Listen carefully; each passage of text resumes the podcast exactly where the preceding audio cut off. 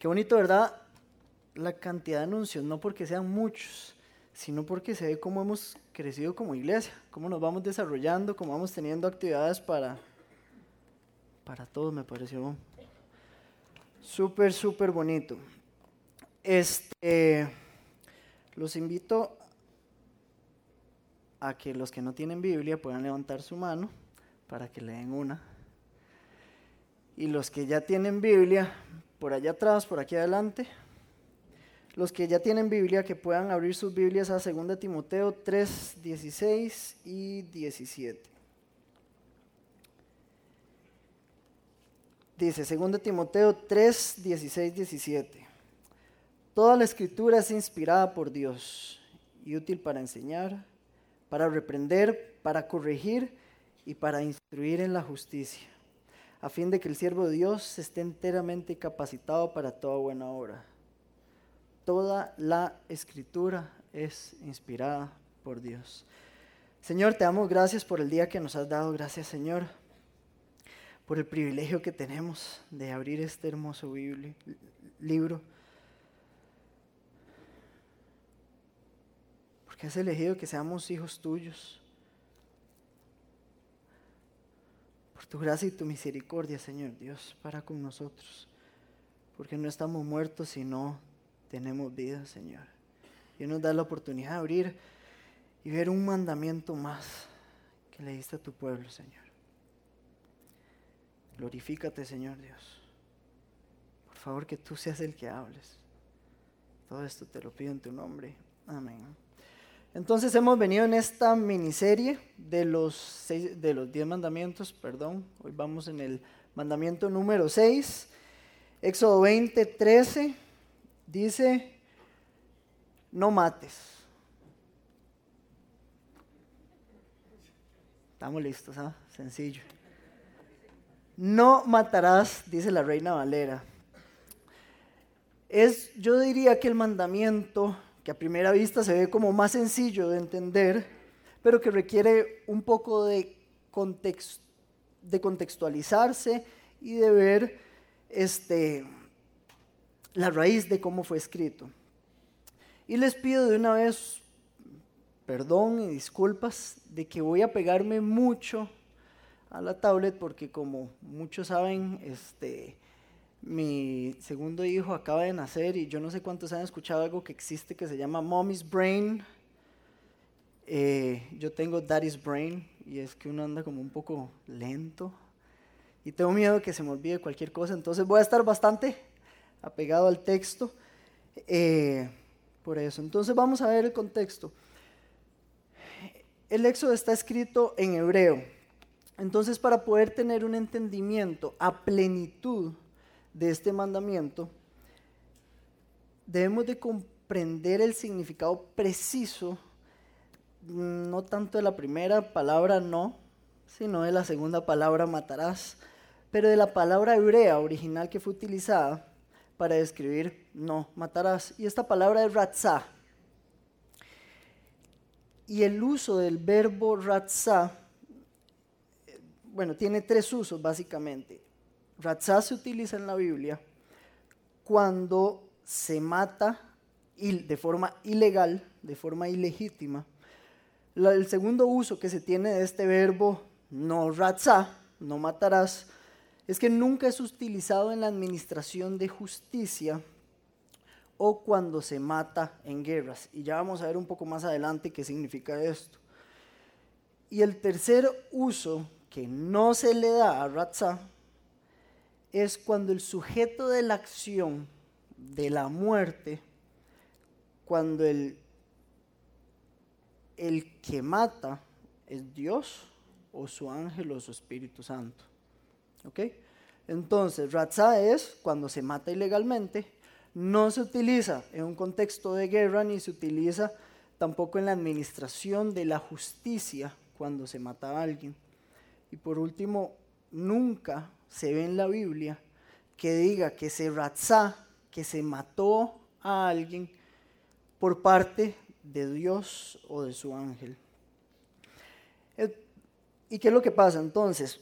¿Por qué es que se dice no, o por qué es que es tan importante entender el contexto de no matarás para entender a plenitud el mensaje que nos está dando, que nos está dando la palabra. Porque tanto en hebreo como en español, como de hecho en inglés, se utilizan como mínimo dos palabras para describir lo que es tomar una vida. En hebreo se utiliza harag y se utiliza ratzah. Harag significa en inglés kill, significa en español matar. Ratzah significa en inglés murder y significa en español asesinar. Entonces, en realidad, la traducción más precisa del texto sería no asesinarás, no asesine. Entonces, si volvemos a leer Éxodo, lo que dice es no ratzá, no asesine. Punto. Y eso cambia un poco, o de hecho cambia bastante el entendimiento que se tiene de este mandamiento. Porque, y voy a basarme en lo que dice la Real Academia Española. ¿Qué significa matar? Quitar la vida de un ser vivo. ¿Ok? Entonces yo puedo matar cualquier cosa, cualquier ser viviente. Pero ¿qué significa asesinar? Asesinar significa matar a alguien, un ser humano, con alevosía, ensañamiento o por una recompensa. Salud. Y otra definición de matar dice privar de la vida a o causar la muerte de, de nuevo, un ser vivo, cualquiera que sea. Asesinar, el crimen de matar de forma premeditada e ilegal a un ser humano por parte de otro ser humano. Entonces lo que Dios nos está diciendo aquí es, no asesine, usted no mate a otra persona. Y hay una gran diferencia, yo no, yo puedo matar a un mosquito, sin embargo, es incorrecto decir, yo asesiné a un mosquito porque el asesinato se utiliza solo contra persona. O yo puedo matar a una planta, pero no puedo asesinar a una planta. Sí, sí me explico la diferencia que hace el entender tal cual el contexto entre uno y otro. Eh, entonces, basándome en esto, quisiera ver algunos, tres mitos puntuales que he visto se han vuelto, se han vuelto este texto, en el cual se han vuelto este texto. Perdón un momento.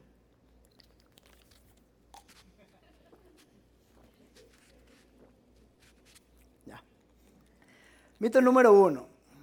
La Biblia dice no matarás. Por lo tanto, hay una contradicción en la Biblia cuando se sacrifican animales para Dios. Y algunos lo han llevado a decir, es que debemos de ser vegetarianos, porque la Biblia dice no matarás, Dios guarde. Y no, esa no es la realidad. La realidad, como ya lo dijimos, es que Ratzah solo aplica para asesinatos, para asesinatos hacia otras personas. Ratzah no implica cuando se mata un animal o se sacrifica un animal. De hecho, antes, durante y después de este mandamiento se hacen sacrificios, se hacen sacrificios al Señor. Y de verdad que el significado no tiene que ver con esto. Ahora, voy a hacer un paréntesis. No estoy promoviendo para nada el maltrato animal, el asesinato animal para nada. Solo estoy diciendo que no se puede defender la causa basándose en este texto, porque este texto está hablando de asesinato, eh, no está yendo hacia todas las muertes. Si esto fuera así, si esta fuera la aplicación, no podríamos fumigar una casa, eh, no podríamos matar la mosca que ayer me estaba molestando mientras terminaba de repasar la enseñanza. Eh, sí, no, no se podrían matar hasta los, hasta los insectos, pero ese no es, no es lo que está buscando el texto, no es lo que nos está, no es lo que nos está mandando Dios a, hacer. Mito número dos.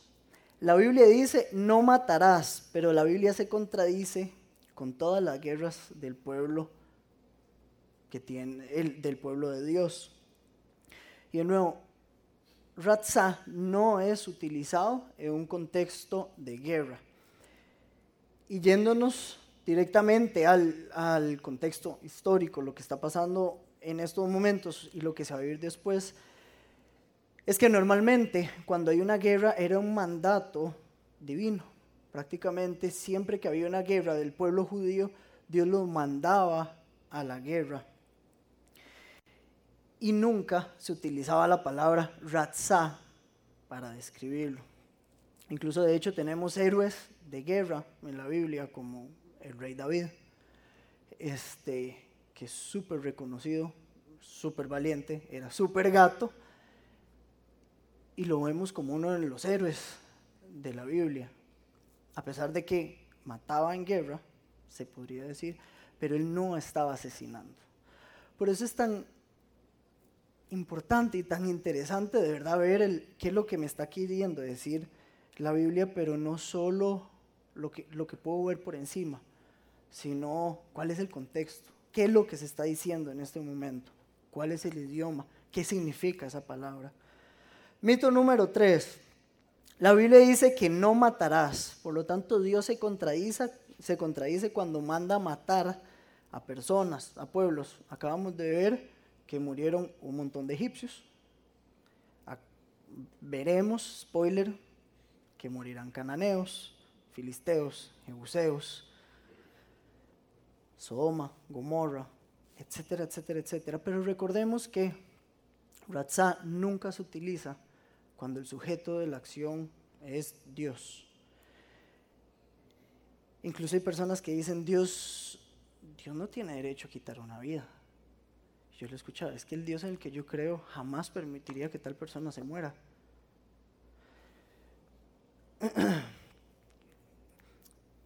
Dios es Dios, Dios es soberano, Dios tiene la autoridad sobre todo.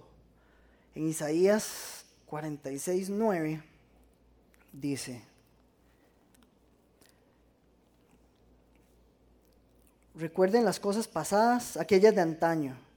Yo soy Dios y no hay ningún otro.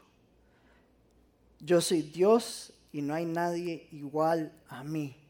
Y Efesios 1, 11 dice, en Cristo también fuimos hechos herederos, pues fuimos predestinados según el plan de aquel que hace todas las cosas conforme al designio de su voluntad. Dios es Dios, Dios es soberano, Dios es nuestra autoridad. Dios hace las cosas con respecto al designio de su voluntad. Y ese es un entendimiento básico de que cuando creemos en la palabra, creemos que Dios es Dios, creemos que Él es soberano, que Él puede hacer lo que quiera, cuando quiera. Una vez estaba en, una iglesia, estaba compartiendo con un pastor y estábamos reunidos en, la, eh, eh, en su oficina, en la oficina del pastor. Y en eso entran unos niños corriendo, pastor, pastor, pastor, ¿podemos agarrar confites?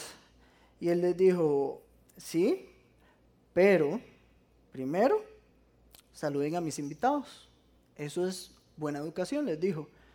Y yo me quedé, qué interesante. Entonces los niños, hola, hola, salen corriendo, agarran sus confites y se van.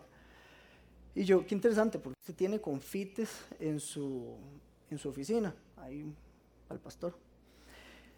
Y entonces él dijo, ah, porque es una manera en que puedo tener a los niños cerca de mí, porque ellos van a querer entrar a mi oficina, yo les voy a dar un confite y yo tengo la oportunidad de interactuar con ellos, tengo la oportunidad de enseñarles, tengo la oportunidad de hablarles, tengo la oportunidad de conocerlos.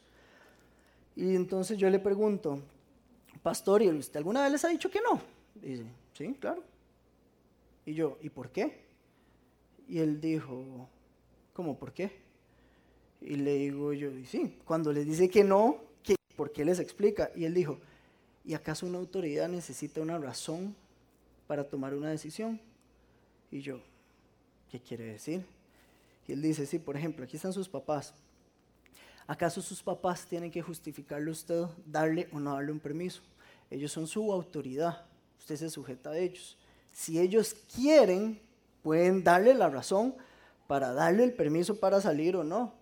Pero una autoridad no tiene por qué justificarse. La autoridad es la autoridad. Esa fue una enseñanza de vida para mí. Yo les prometo que toda mi vida he cuestionado absolutamente todo. Cuando mis papás me decían no, pero ¿por qué? ¿Pero por qué? ¿Pero por qué? Y a partir de ese día yo dije, wow, una autoridad no tiene que tener, o por lo menos no me tiene que decir a mí la razón de por qué hizo algo. La autoridad es autoridad, punto, y se respeta. Todavía más es con Dios, cuando es el único soberano, cuando es nuestra autoridad, Él puede o no puede hacer algo. Y nosotros no cruzar esa línea de decir, ¿será que yo estoy juzgando a Dios? ¿Será que lo estoy poniendo bajo mis términos? ¿Será que estoy poniendo a Dios bajo mi checklist para ver si es un Dios bueno o es un Dios malo? Dios es Dios, como lo dice Efesios. Dios es Dios, como lo dijo Isaías. Isaías me encanta porque lo repite dos veces. Yo soy Dios. Yo soy Dios. No está diciendo, ustedes son Dios para que me juzguen a mí. Para que me... No, no. Yo soy Dios. Y Ratzah nunca aplica cuando el sujeto de la acción es Dios. Y me encanta ver, analizar el texto entendiendo Ratzah porque me doy cuenta que en realidad el hecho de que, por ejemplo, Dios en algún futuro va y tienen guerra con los cananeos, me doy cuenta que Dios en realidad, en realidad le dio chance a los cananeos, le dio hasta 400 años de chance para arrepentirse antes de que el pueblo de Israel saliera de Egipto. Le dio al pueblo de Egipto 10 advertencias antes de que murieran. Yo veo en mi Biblia por todo lado un Dios misericordioso, a un Dios justo, a un Dios súper, hiper paciente a un Dios que al día de hoy, a nuestra generación, a nosotros, a todo el mundo, no nos ha destruido con todas las barbaridades que estamos haciendo a nivel mundial. Yo veo un Dios justo, veo un Dios amoroso, lleno definitivamente de misericordia. Ahora, ¿por qué está mal asesinar? Cambio un poquito la palabra de matar a asesinar. Porque la vida proviene de Dios. Punto. Él es el único autor de la vida. Él la da, Él es el único que la puede quitar, es soberano. Porque si asesinamos, estamos infringiendo esa soberanía de Dios y estaríamos ofendiendo al creador, al dador de la vida. Génesis 9, 6 dice,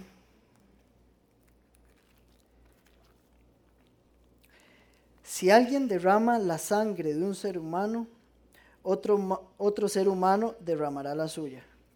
Y aquí viene la explicación de por qué está mal asesinar. Porque el ser humano ha sido creado a imagen de Dios mismo.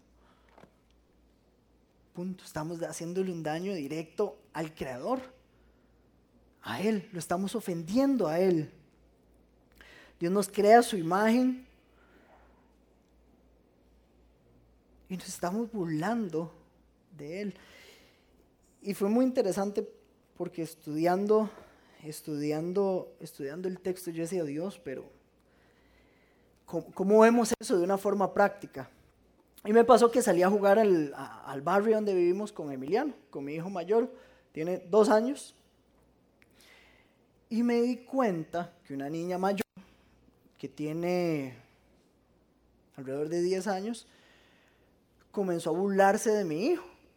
Yo estaba con él, yo la vi burlándose, yo vi que mi hijo se cae, que ella hace chistes de eso, estaba con sus amiguitas, eh, y que cuando mi hijo se acerca a jugar con ellos, ella le dice que no, que se vayan, y, y etcétera. Entonces, ¿cómo se sintió el creador, el procreador de Emiliano? ¿Cómo se sintió el, el papá de Emiliano? eh, estaba bravísimo, obviamente, porque están tratando mal a mi bebé, a mi chiquito. Ahora, ¿cómo se sentirá Dios cuando su creación asesina a su creación, a su hijo, a su hija amada? No me lo puedo imaginar, si, o si solo estaban mal tratando a mi hijo, que lo bueno es que al tener dos años él todavía no se dio cuenta mucho. Eh, pero ¿cómo se sentirá nuestro Señor? Dios, que su creación a imagen y semejanza esté siendo asesinada. Y este mandamiento en realidad, lo dije al inicio, bastante simple, solo hay que entender un poquito el contexto. No asesinarás. Pero es interesante que por más simple que sea, por más fácil de digerir, creo yo, que sea, me parece que, somos a veces súper inconsistentes a la hora de, de aplicar esto.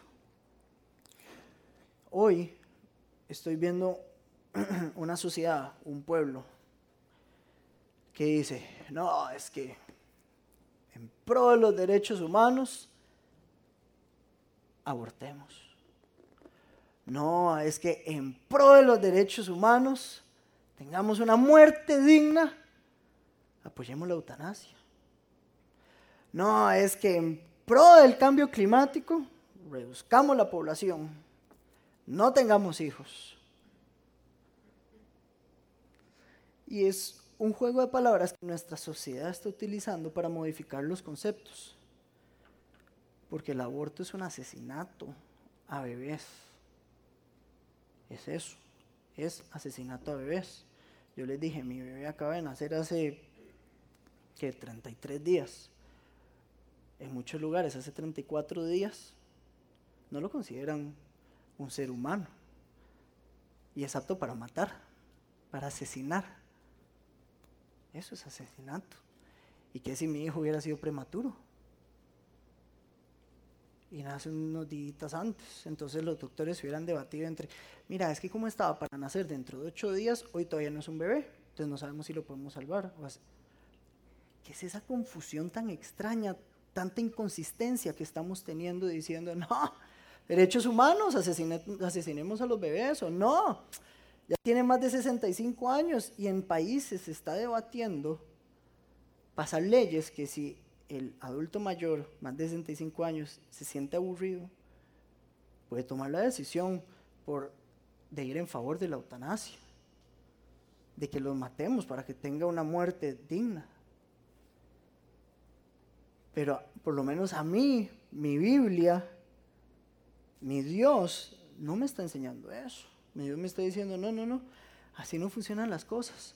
Porque las personas han sido creadas a mi imagen, a mi semejanza. Solo yo doy la vida, solo yo quito la vida de forma legítima. Yo soy el dador, yo soy el único que puede quitar. Y me encanta lo que decía un pastor cuando predicaba sobre este tema y hablaba eh, de, esto, del tema del, del aborto. Y él decía, los animo a que no piensen en esto como que son temas políticos, porque no lo son. Son temas teológicos, son temas de vida y muerte, son temas muy importantes con algunas implicaciones políticas. No confundamos una cosa con otra. Esta Biblia que yo tengo aquí es atemporal no es según la definición que tenga la sociedad en los últimos 15, 20 años sobre la vida. No, no. Todos hemos sido creados a imagen y semejanza del Creador, de Dios. El único que da la vida, el único que tiene el derecho a quitar la vida. Esta Biblia que yo tengo acá es una guía de cómo vivir. Y si la leo, me muestra quién es Dios, cómo es Dios, me hace conocer de Dios de una forma intelectual para yo poder conocer a Dios de una forma relacional. Pero eso solo lo entiendo si abro mi Biblia, si la estudio. Entre menos usted lea su Biblia, entre menos conozca a Dios, entre menos se relacione con Dios, le estoy, estoy seguro y le garantizo que usted será más pro lo que la sociedad diga. Pero, si usted abre su Biblia, si usted hace su devocional, si usted comparte su tiempo con Dios, si usted ora, usted se dará cuenta y comenzará a creer en la santidad que tiene la vida humana. Y será no políticamente hablando pro vida, sino será pro santidad de la vida que Dios dio. Será pro entender que hemos sido creados a imagen y semejanza, comprender y reconocer que Dios es Dios, que Dios es autoridad, que solo Él puede dar y solo Él puede quitar. Y me encanta ver la enseñanza que da Dios, eh, Jesús, sobre este tema. Los invito a ir a Mateo 5, 21, 24 y les doy chance para que lo busquen mientras yo tomo agua.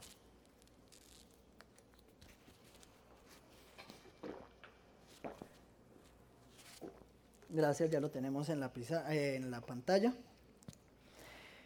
Jesús sube al monte y nos explica el corazón de dónde nace este mandamiento cómo se aplica no solo de una forma muy textual, como la he leído, como lo he ejemplificado, sino la esencia del mandamiento. Dice, ustedes han oído que se dijo a sus antepasados, no mates, y todo el que mate quedará sujeto al juicio del tribunal. Pero yo les digo que todo el que se enoje con su hermano quedará sujeto al, sujeto al, al juicio del tribunal. Además, cualquiera que insulte a su hermano quedará sujeto al juicio del consejo. Y cualquiera que lo maldiga quedará sujeto al fuego del infierno. ¿Qué hacemos? Jesús nos lo dice. Por lo tanto, si estás presentando tu ofrenda en el altar y allí recuerdas que tu hermano tiene algo contra ti, deja tu ofrenda allí delante del altar. Ve primero y reconcíliate con tu hermano. Luego vuelve y presenta tu ofrenda.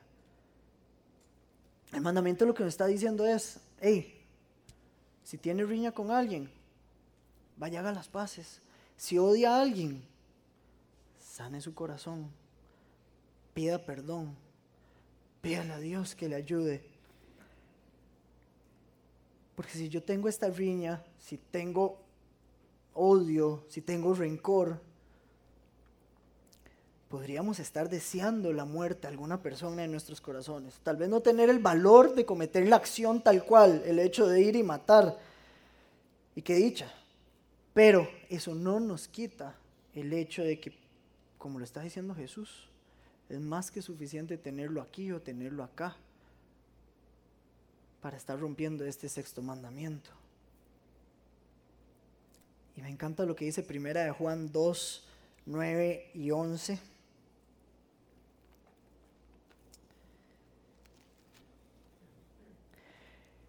Del 9 al 11. El que afirma que está en la luz, pero odia a su hermano, todavía está en la oscuridad. Todavía está muerto. El que ama a su hermano permanece en la luz y no hay nada en su vida que lo haga tropezar. Pero el que odia a su hermano está en la oscuridad y en ella vive y no sabe a dónde va porque la oscuridad no lo deja ver. Entonces, si me enojo con mi hermano, si tengo algún resentimiento, si estoy insultando a alguien, si estoy haciendo la vida imposible a alguien, probablemente puede ser que aquí y aquí esté rompiendo este mandamiento número 6. Por lo tanto, Jesús ya lo dijo, ve primero y reconcíliate con tu hermano. Sencillo, ¿verdad? El mandamiento es bastante simple, lo difícil es aplicarlo tal cual Jesús nos lo dijo. Porque sí, iba a ser muy fácil justificar, Dios, yo no he asesinado a nadie, no he agarrado una pistola, un cuchillo. Sí, pero es que no es tan fácil. Si aquí ya lo estás haciendo, aquí ya lo estás haciendo, ve, reconcíliate, pide perdón, hagamos las paces. Como lo hemos visto en los mandamientos, mandamiento número dos, ama a su hermano, ama a tu hermano. E invito a que podamos eh, ir distribuyendo los elementos para la Santa Cena y que los músicos puedan ir pasando adelante. Hemos venido en esta miniserie de los diez mandamientos. Y hasta aquí vemos cómo los mandamientos lo que hacen es, nos ponen en evidencia, nos dicen y nos enseñan, nos hacen darnos cuenta de que, de que somos pecadores, de que solo no podemos, de que si la salvación dependiera de un checklist de 10 simples cosas, solo tienen, tienen que cumplir 10 cosas, yo me quedo.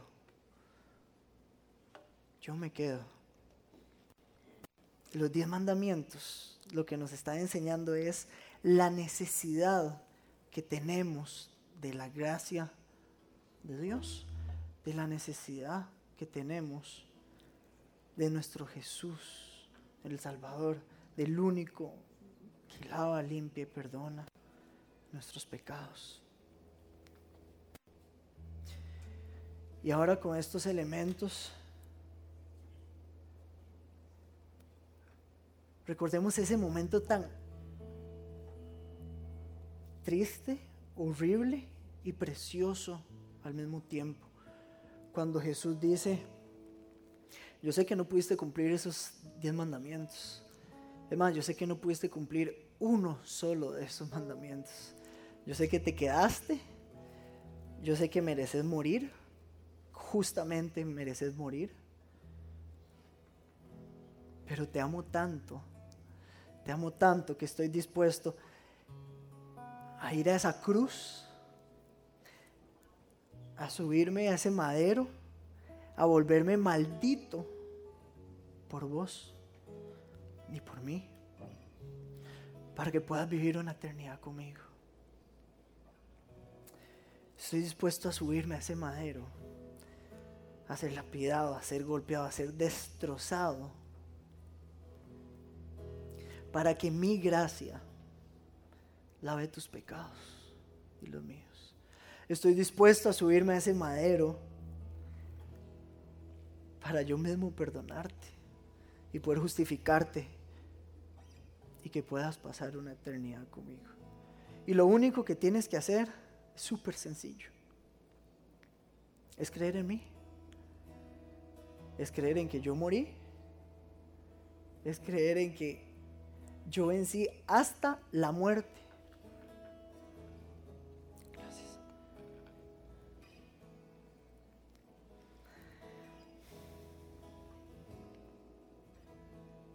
Es todo lo que tenemos que hacer. Creer en Él. Mientras terminan de repartir, abremos, alabemos a nuestro Señor Jesús. Y ahí en sus asientos, recuerde que este pececito,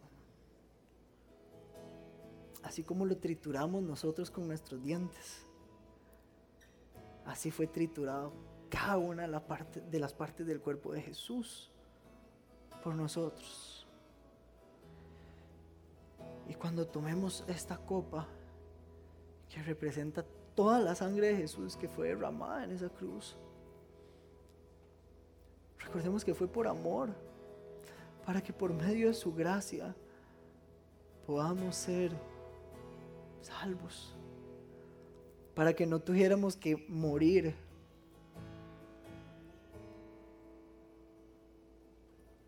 sino poder llegar a la eternidad con Él. Abremos, alabemos a nuestro Señor y coma el pez cuando usted guste y tome la copa cuando usted guste. Pero por favor hágalo en actitud de agradecimiento, de adoración. Y si lo está lastimando a Él y si lo está ofendiendo a Él y si está asesinando con sus acciones, con su corazón, con su mente, pídale perdón. Porque Dios nos dio el espacio para esto.